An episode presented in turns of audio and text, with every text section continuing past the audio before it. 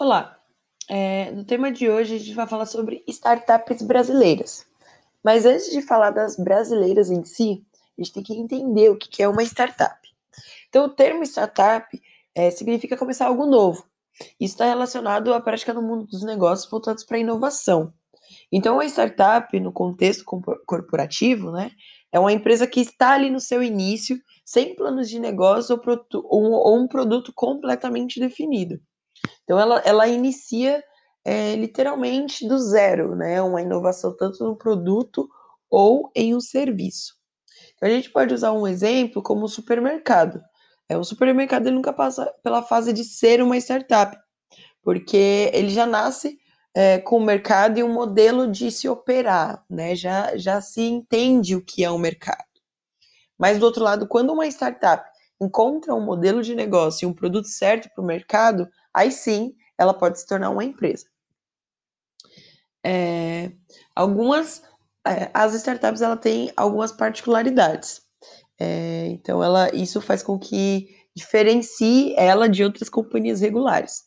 É, então a gente pode citar, por exemplo, as possibilidades de crescimento das, das startups são maiores. Então, as startups elas são projetadas para crescerem rap rapidamente. Isso, na prática, significa que tem algo que podem vender para um mercado muito grande. Então, para a maioria das empresas, são comum. E esse não é, não é o caso do, da startup. É, essa é uma das razões para que, na maioria das startups, são, são de tecnologia. É, apesar de não ser um, um dos requisitos é, que pertencente a esse ramo, né, as empresas online ela pode chegar mais facilmente num grande mercado do que é, empresas no off, por exemplo. O, o meio do financiamento de uma startup é diferente também.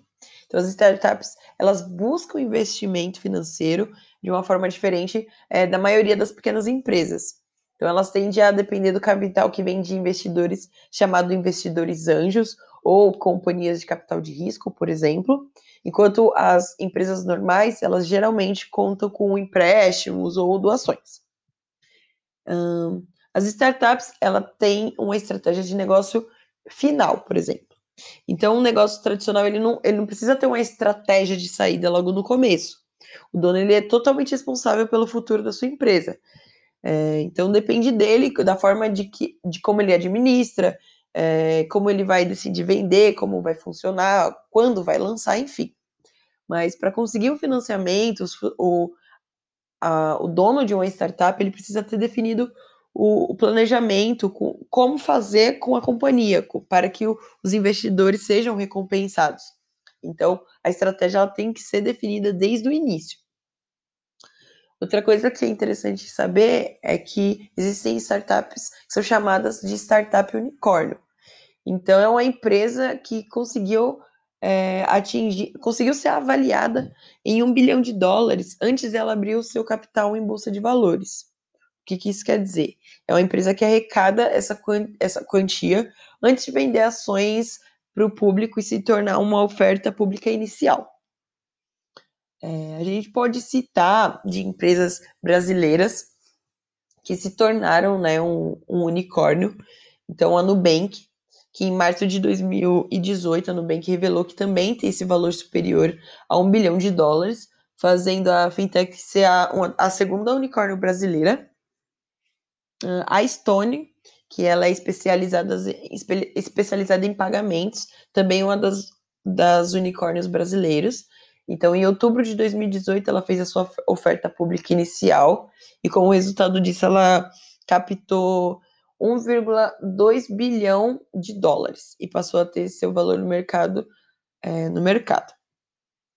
A Gimpass, é, em 2019, a startup ela foi a primeira a se consolidar como unicórnio, o que viria a colaborar com o fato de o Brasil é, se tornar o terceiro maior criador, criador de unicórnios naquele ano.